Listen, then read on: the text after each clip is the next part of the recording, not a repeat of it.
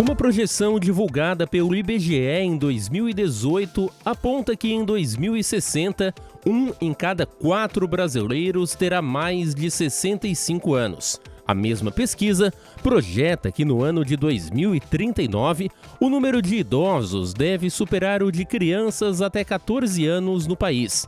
Essa mudança, somada ao aumento na expectativa de vida dos brasileiros, faz com que os idosos estejam cada vez mais ativos, mesmo em idades mais avançadas. Para isso, os cuidados médicos especializados têm grande importância na prevenção e no tratamento de problemas que são comuns nessa faixa etária. Por isso, o podcast Conversa com o Especialista recebe neste episódio a médica geriatra Tatiana Daltoé. Doutora, o que é e a quem se destina a geriatria? a geriatria ela é um segmento uh, onde a gente se divide ele em dois, a geriatria clínica e a geriatria preventiva. A geriatria preventiva é destinada às pessoas mais jovens, né? Uh, quando o processo do envelhecimento ele atinge um platô é, que, de, de, amadurecimento, digamos assim, né? Que a gente está é, criança, adulto jovem, e a gente vem até que atinge esse platô, e a partir desse momento, uh, a gente entende que as doenças elas já podem começar a se organizar para aparecerem lá na frente. Por exemplo, assim, um paciente hipertenso, ele não vai ser hipertenso só aos 50, antes mesmo ele já pode estar desencadeando a hipertensão, já ter o aumento de peso, né? Ser um paciente obeso, ter uma grande ingesta de sal, por exemplo, e a gente consegue identificar antes de se tornar uma doença maior às vezes diagnóstico de doenças familiares, enfim, a gente faz isso na parte da geriatria preventiva. E na parte da geriatria clínica, a gente já está relacionando as doenças ao processo do envelhecimento mesmo, aquelas doenças mais prevalentes, como diabetes, hipertensão, osteoporose, demência, depressão, que são as doenças que o processo do envelhecimento, é, é essa modificação que vai acontecendo com o corpo, acaba aumentando a chance de acontecer. E a partir de que idade, então, se é que existe uma idade que as pessoas podem é, pensar, não lá nos seus 90 anos, mas muito antes disso, em marcar a sua primeira consulta, em passar a procurar um geriatra? Tem pacientes muito jovens, muito, muito jovens no consultório, né? Uh, isso tudo depende de cada um, para ser bem sincera, tá? Uh, a Sociedade Brasileira de Geriatria coloca a partir dos 35, 40 anos, quando fala da geriatria preventiva, né? Uh, alguns colegas atendem só acima dos 60 anos, eu já tenho pacientes muito jovens no consultório, com 18, 20 anos, que saem daquela fase do pediatra, que não tem mais o clínico geral, que a geriatria acaba sendo, de certa forma, uh, um médico da família, porque a avó era minha paciente, ou a bisa era minha paciente, depois a mãe acabou sendo minha paciente, e hoje a gente faz o acompanhamento para fazer um envelhecimento saudável.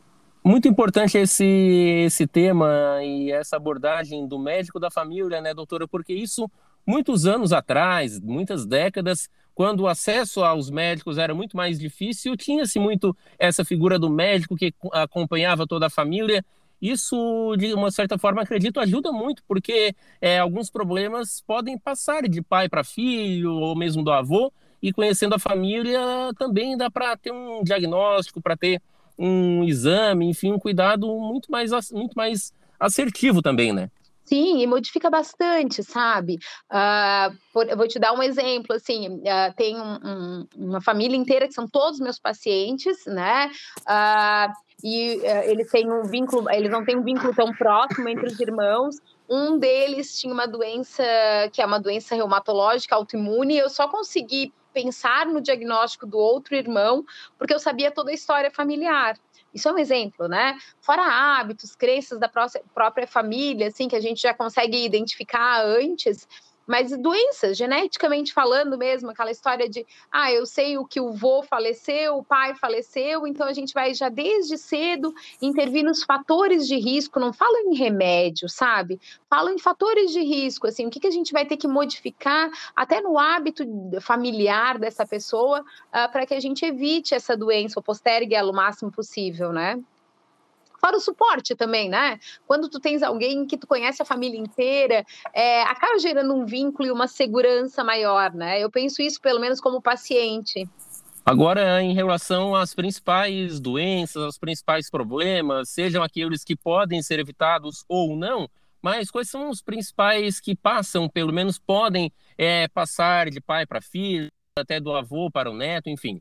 Então, a gente fala muito em, em doenças do coração, né?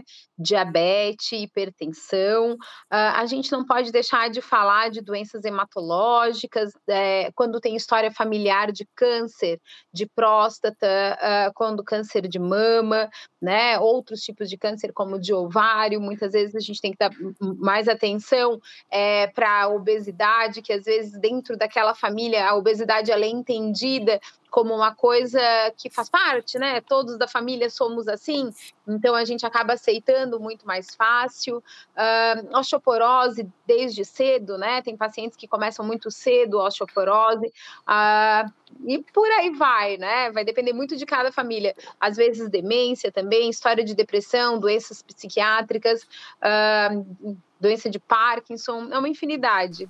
Agora, em relação, doutor, aos mitos, porque quando se fala em mitos, ou pelo menos não em mitos, mas em crenças, aquilo que passa de geração em geração, lá desde os antepassados, seja, por exemplo, um chá, ou determinado tratamento, determinado é, cuidado, ou a falta dele, é, o que que, o que que são os principais casos que chegam, o que que é verdade e o que que, como eu disse, é mito que mais aparece? Ai, dá de tudo. assim, ó, é, a gente tem uma, um problema grande no consultório que, que é a automedicação, né? Então, assim, tem muito o que a mãe tomava, principalmente remédios. A mãe tomava e eu já comecei a tomar porque era bom, vitaminas, a garrafada, muitas vezes, já deve ter ouvido falar, né? Com certeza. Uh, com certeza, a famosa garrafada.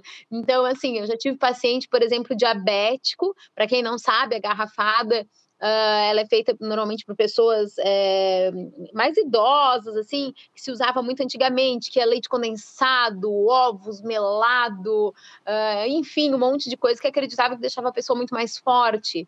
Então, já vi paciente é, é, diabético tomando garrafada pós-Covid, e o diabetes completamente descompensado de forma grave, né? Então, assim, uso de chás de forma indiscriminada, e o mesmo chá sempre que o chá, dependendo da quantidade, qual o chá, ele acaba sendo tóxico também, muitas vezes até diurético, e o paciente já usa um diurético, e aí a gente diz, olha, mas não pode, ai, Tati, mas sempre foi assim, lá em casa sempre fizeram, na minha casa sempre tomaram, uh, e isso acaba sendo um problema, às vezes, para a gente no consultório, né, mas a gente vai conversando de pouquinho, a gente consegue conversar, e, e conversar não, mas convencer o paciente, né, é, quando a gente ensina ele sobre a saúde dele, que aquilo ali não é é o melhor para ele? Em relação aos chás, que, como você disse, né, doutora, é, até pela questão já é, de quando essas pessoas que hoje são idosas eram jovens, não existia tanto acesso, ou pelo menos de forma tão fácil, aos medicamentos como nós temos hoje, acabava se recorrendo muito aos chás. Quais deles são os que devem se ter mais cuidado, se é que é possível citar pelo menos alguns, e por que essas substâncias precisam desse cuidado? Assim, ó, do chás, uma coisa que é muito importante. as pessoas têm uma ideia, vou aproveitar até um gancho aqui que tu me deu a oportunidade. As pessoas têm uma ideia de achar que é porque é natural né? Ou é fitoterápico, é, ele não tem efeito colateral. É, desconhecer não significa que não tenha né? Então, assim, muitas vezes as pessoas tomam chás e não sabem como chá não vem com bula, né? E se não vem com bula, não vem efeito colateral e não vem contraindicação, as pessoas entendem que podem tomar, tá? Então, por exemplo, assim, eu já conheci um paciente que fazia uso de chá de alcachofra numa quantidade grande, né, várias vezes ao dia durante um longo período, com a ideia de que emagreceria, e fez uma alteração muito grande na medula, na parte da formação de sangue. Né? Uh, já vi pacientes fazendo uso da erva de São João é, numa quantidade grande, achando que era para memória, como um antidepressivo, né? E a erva de São João também, ela acaba fazendo um problema grande de fígado, aumenta muito o risco de fazer pro, problema no fígado, hepatotoxicidade, né? Uma hepatite por chá. Uh, a outra coisa que é a ginkgo biloba, né? Que é uma coisa natural. Já misturei o chá com remédio, mas assim, ginkgo biloba que os pacientes tomam de forma indiscriminada, muitas vezes associado até o AS, né, clopidogrel ou outros remédios para afinar o sangue, aumenta muito o risco de sangramento espontâneo. O gengibre, que é uma coisa maravilhosa, mas que não pode ser usado em paciente hipertenso, porque pode aumentar a pressão arterial. Então, assim, eu posso passar o dia inteiro aqui te falando de chás que a gente usa que são bons, mas necessariamente aquilo que é bom para ti, por exemplo, ou para mim, não é bom para o outro, né? Então, a, mesmo chá, ele tem que ser feito de forma individualizada e ele tem o tempo certo que ele pode ficar em infusão, né? É, cada chá tem um tempo certinho, de, alguns tu deixa mais tempo do que pode, ou fica o chá cozinhando e ele acaba é, é, liberando, digamos assim, várias substâncias que acabam acabam sendo tóxicas. Nunca se usa o mesmo chá sempre. O ideal é sempre estar fazendo a troca dos chás, né? Não, uh, tem uma regra que diz que nunca se usa o mesmo chá por mais que três meses consecutivos, então o ideal é tu fazendo troca. Uh, particularmente, eu, eu, tenho muita restrição de chá diurético em paciente idoso, né? Espinheira santa, cavalinha, é, carqueja. A gente tem que ter muito cuidado, porque são chás que podem desidratar um paciente que já é previamente desidratado, tá? Além desses costumes, agora do outro lado, doutora, o que, que mudou nos últimos anos? Porque é, 20, 30 anos atrás, quando você via uma pessoa é, que tinha 60 anos, você considerava que aquela pessoa era, é, usando um termo carinhoso aqui, literalmente um velhinho, né? A pessoa já estava mais recolhida na sua casa, não tinha mais atividades profissionais, evitava de sair, o que mudou muito, né? O que, que mudou e de que forma que isso ajuda é, a, a, terceira idade atual, do, do, dos nossos dias hoje? Então, recursos, né, em todos os sentidos, aumentou muito a expectativa de vida do brasileiro, do, do mundo geral, né, mas a, a, nossa expectativa aumentou muito. Então, uh, por exemplo, na década de 50, a gente tinha uma expectativa de 52, 55 anos em média o que, que acontece? Tu olhava, já era uma pessoa que estava ao, no fim da vida, digamos assim, né? Uh, hoje em dia, não, uma pessoa de 50 anos não está nem na metade. A nossa expectativa de vida no Brasil hoje está é, tá em 76 anos, mulheres está um pouco mais. Tá? Então, assim, dependendo do país que a gente pensa, já chega a 80, 90 anos. Então, uh, aumentou esse aumento da expectativa de vida, uh, o, o, recurso de saúde que a gente tem hoje, tanto tratamentos medicamentosos quanto exames preventivos, né? A ideia de saúde que a gente está buscando hoje, aposto que hoje tu vê muito mais pessoas caminhando na rua do que tu via há 30 anos, né? Essa ideia de que atividade física é saudável. Antigamente fumar era chique, hoje fumar já se transformou até brega, né? assim, é, então essa é, a ideia do saudável é, começou a mudar muito a nossa percepção de saúde, né? Saúde no geral. Então, assim, a pessoa de 60 hoje eu entendo que está começando, né? Às vezes eu atendo um paciente de 60 e ele me diz, ah, é, já, já tô no final. Eu digo, pelo amor de Deus, se tu acha que estás no final, o que, é que eu digo para meu paciente de 90, né? Então, assim, ó, eu acho que essa, esse aumento da expectativa de vida e esses recursos que mudaram essa nossa ideia de ser jovem ou não, fora o espírito, né? Sobre expectativa de vida, pesquisando sobre essa expectativa na maioria dos países, ou pelo menos em boa parte deles, é, você vê que as mulheres sempre têm um pouco mais de expectativa de vida do que os homens é, aqui no Brasil, a mesma coisa. Por quê? Tem vários motivos, né? Antigamente a expectativa de vida dos homens era maiores por guerra né? Os homens acabavam indo para a guerra e acabavam tendo, uh, acabavam morrendo antes, né? Uh, hoje em dia tem diferença ainda, mas já não é mais tão grande. A gente vê, acreditava-se que o hormônio, né, que a mulher tinha, ele acabava sendo uma, um grande fator protetor, uh, mas sabe-se que as mulheres elas têm as vida, a vida mais saudável, né? As mulheres tendem a ir mais ao médico, as mulheres tendem a procurar ajuda antes, elas tendem a fazer os exames é, de prevenção e rotina muito mais do que homem, né? A gente, nossa, aumentou bastante, eu te confesso, até lá no consultório eu percebo que hoje eu tenho uma quantidade bem maior de homens é, como pacientes, mas assim, a, a, mulher é muito mais cuidadosa e segue muito mais as orientações do que homens. Isso não é só a minha percepção, né? Isso é estatística. Então, são coisas que a gente acaba percebendo no consultório. Claro que os sintomas das doenças não são apenas a dor, mas vamos é, nos ater a ela é, de momento, doutora. É, a mulher ela procura mais o médico, o hospital, é, quando sente uma dor que está há alguns dias, uma dor é, que não é comum e o homem acaba demorando um pouco mais. Tem, tem esse lado também?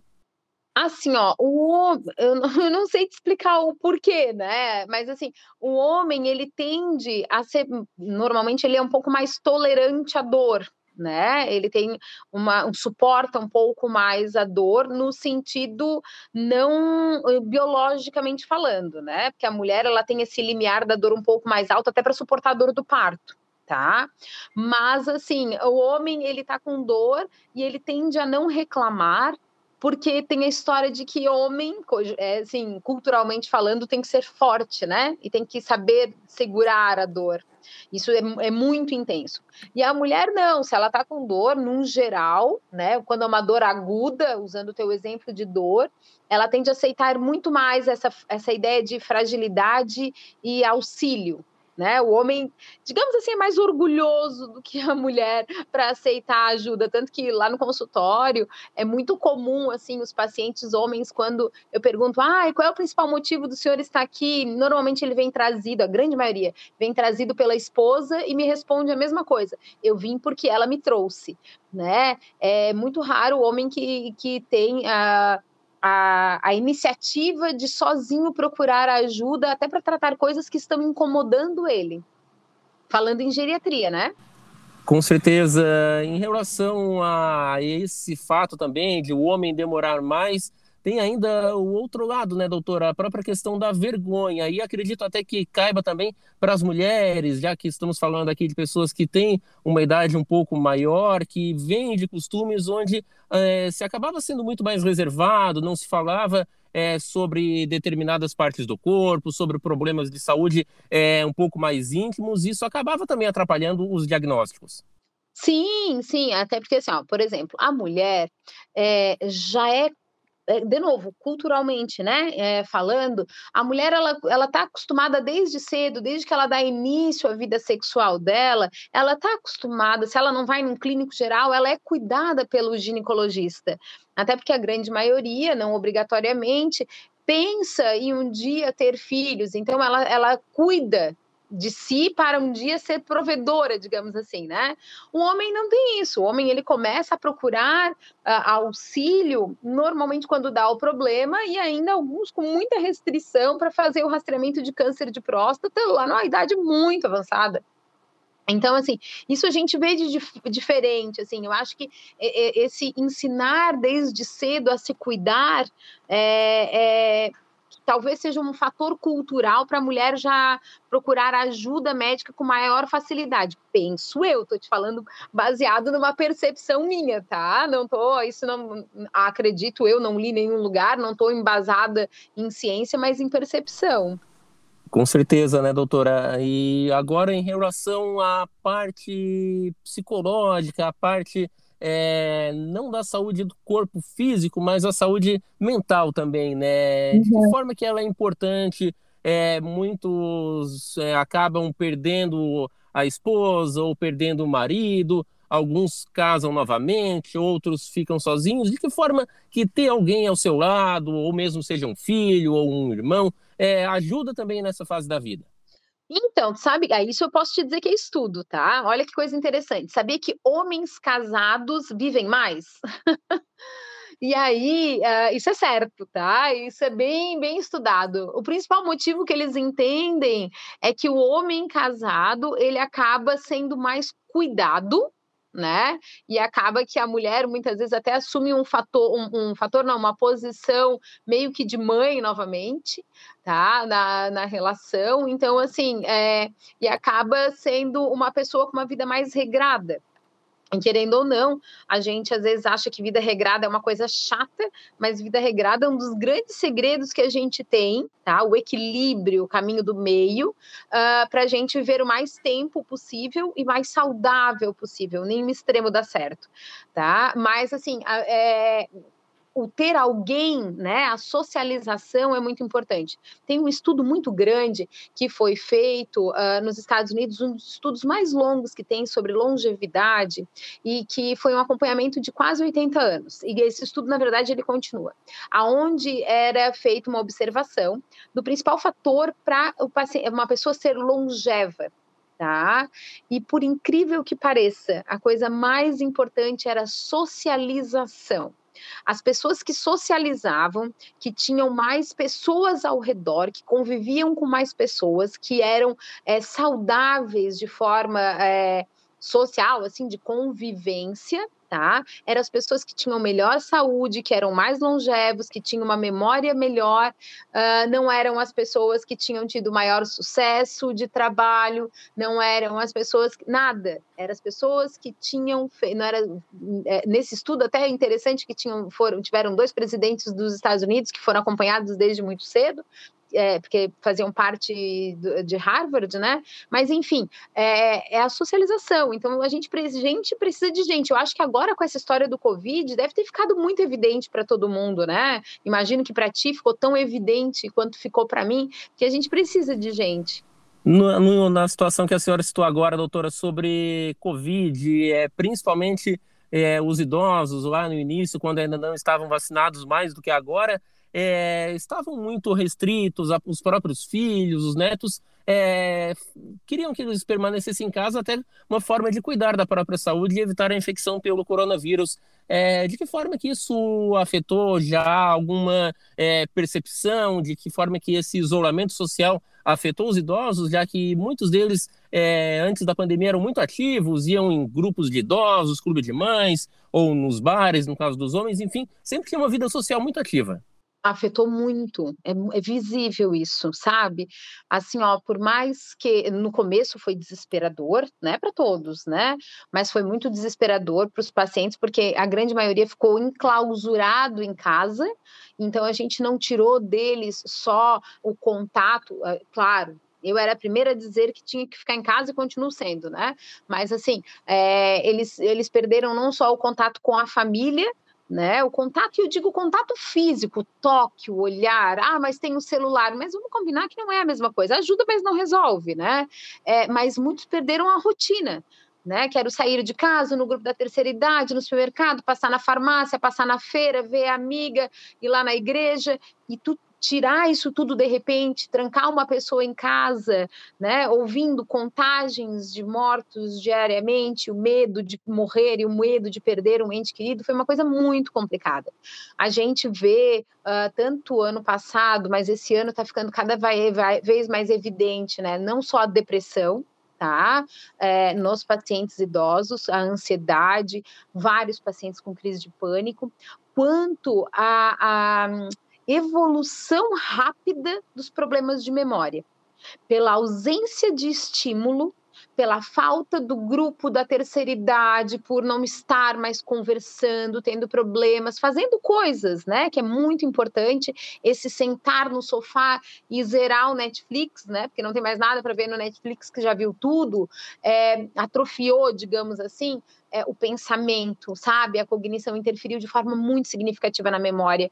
Então, assim, tem pais que agora os filhos uhum. é, estão resgatando, né, de um sentido figurado em casa, e voltaram à convivência após a vacina e que às vezes chegam lá no consultório os filhos apavorados do quanto o pai piorou de memória, né? Mas é que já vinha uma coisa leve e com esse afastamento de um ano, digamos assim, ficou muito evidente agora o problema de memória, né? Então o COVID a gente não só adoeceu é, pelo Covid, né, a doença em si, mas toda essa alteração social que foi imposta para gente perda de memória é algo que as pessoas ligam muito à idade, né, doutora? É, existe alguma perda de memória que pode ser considerada normal e quando é um sinal de alerta? Sim, não, não. A gente tem uma lentificação do problema. Vamos combinar. Quantos anos tu tens? Eu não sei, mas eu já tenho 43 tá? E eu já posso te dizer que eh, modifica, é diferente, né? É, eu tenho 10 a ah, menos e esqueço muitas coisas.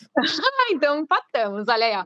Porque assim, ó, a gente é, modifica, né? A gente já fica, a gente começa a ter vários estímulos, pensamos hoje nós é, várias coisas ao mesmo tempo, é o celular que toca, é, é a mensagem que a gente está lendo, é a resposta que a gente está dando. Então, isso diminui muito a capacidade de atenção e de concentração e, por fim, interfere na memória, né? E a própria idade, ela faz uma lentificação do pensamento. Digamos assim, é, eu quero buscar uma informação, essa informação está ali, mas para eu encontrar, demora mais para eu fazer essa evocação, né? Eu consigo achar, ai, como é que é o nome daquele personagem, meu Deus, e aí tu fica até que daqui a pouco, pá, lembrei, né? Ou então eu brinco muito com as pacientes a história do tomate na geladeira, né? Eu tô indo, vou lá, tô fazendo uma receita, no meio do caminho falo com meu filho, fui buscar um tomate na geladeira. Abro a geladeira e o que que eu vim buscar na geladeira? Aí eu faço o caminho de volta, bah, o tomate, volto para a geladeira. Então assim, esse tipo de esquecimento é normal acontecer, né? Com qualquer pessoa acontece. Uh, o esquecimento ele se torna um problema quando ele começa a interferir no dia a dia. Por exemplo, uh, digamos que eu tivesse marcado contigo essa entrevista hoje, né? Tivesse anotado na minha agenda e comecei a fazer outras coisas, marquei outras coisas e não lembrava. Eu disse, ah, tá, temos entrevista hoje. E eu não lembrar nem que eu tinha marcado né? Esquecer os caminhos, ah, eu tenho que ir para minha casa. Quando viu, não lembra como é que vai para casa, tem que estacionar o carro, pessoas do dia a dia, tu não lembra quem é, né? Esquecer de pagar contas ou pagar duas vezes a mesma conta, não não lembrar onde guardou coisas, todo mundo pode esquecer. Agora, não lembrar nem que guardou a coisa, não aonde, mas onde, o que guardou, né? Ou quando guardou. E, quando interfere no dia a dia, somos obrigados a investigar nem tudo é Alzheimer, é claro, né? Mas tem vários tipos, inclusive de problema de memória, mas é sempre importante investigar.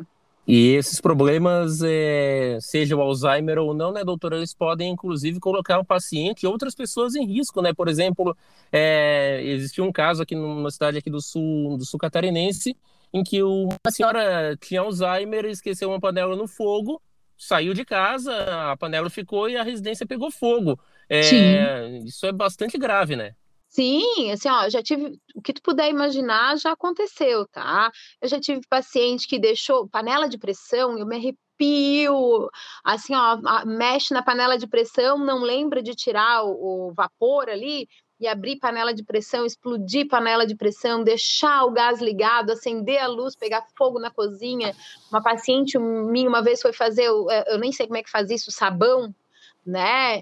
Uh, e não lembrou, jogou fogo no tacho, queimou metade do corpo. Então, assim, é, é, é, muito complicado, né? Paciente meu já saiu de casa no final do dia, não sabia como voltar para casa.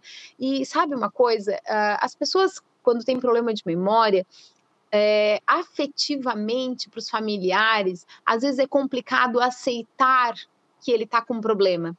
Porque, assim, a gente acaba entrando num processo de negação e prefere acreditar que é da idade. Né? Afinal, assim, ah, também, né, Tati, tem 80, tu espera o quê? Que não lembre, que lembre de tudo? Né? Ah, Tati, também já tô com 65, como é que eu não vou, como é que eu vou lembrar disso, né? Como é que eu vou lembrar de tudo? Então, assim, o que não pode é te oferecer risco, né? É interferir no dia a dia. Uma outra paciente um dia fez um barraco, porque saiu o dinheiro da conta dela, né, no, no caixa eletrônico, e aí como deu a carteirinha para quem, quem é que pegou o cartão, e aí foram no gerente, foram no caixa, e quem é que tinha pego o dinheiro? quando viram na filmadora? Ela, né? E ela não se conformava que era ela. Então, assim, é, quando interfere desta forma, é muito importante investigar e a gente não ficar achando que é só pela idade.